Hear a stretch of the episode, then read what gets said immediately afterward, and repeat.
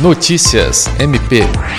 O Ministério Público do Estado do Acre, representado pelo coordenador do Grupo de Atuação Especial na Prevenção e Combate à Tortura, promotor de justiça Walter Teixeira Filho, participou na última quinta do curso de formação dos novos magistrados do Tribunal de Justiça do Estado do Acre.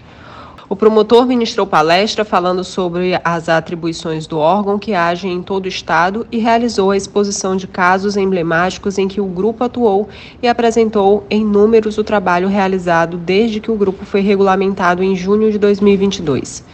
Em sua palestra, o promotor também reforçou a importância do cumprimento do princípio constitucional da dignidade da pessoa humana e a necessidade da repressão da tortura como forma de assegurar as garantias fundamentais. Sâmia Roberta, para a Agência de Notícias do Ministério Público do Estado do Acre.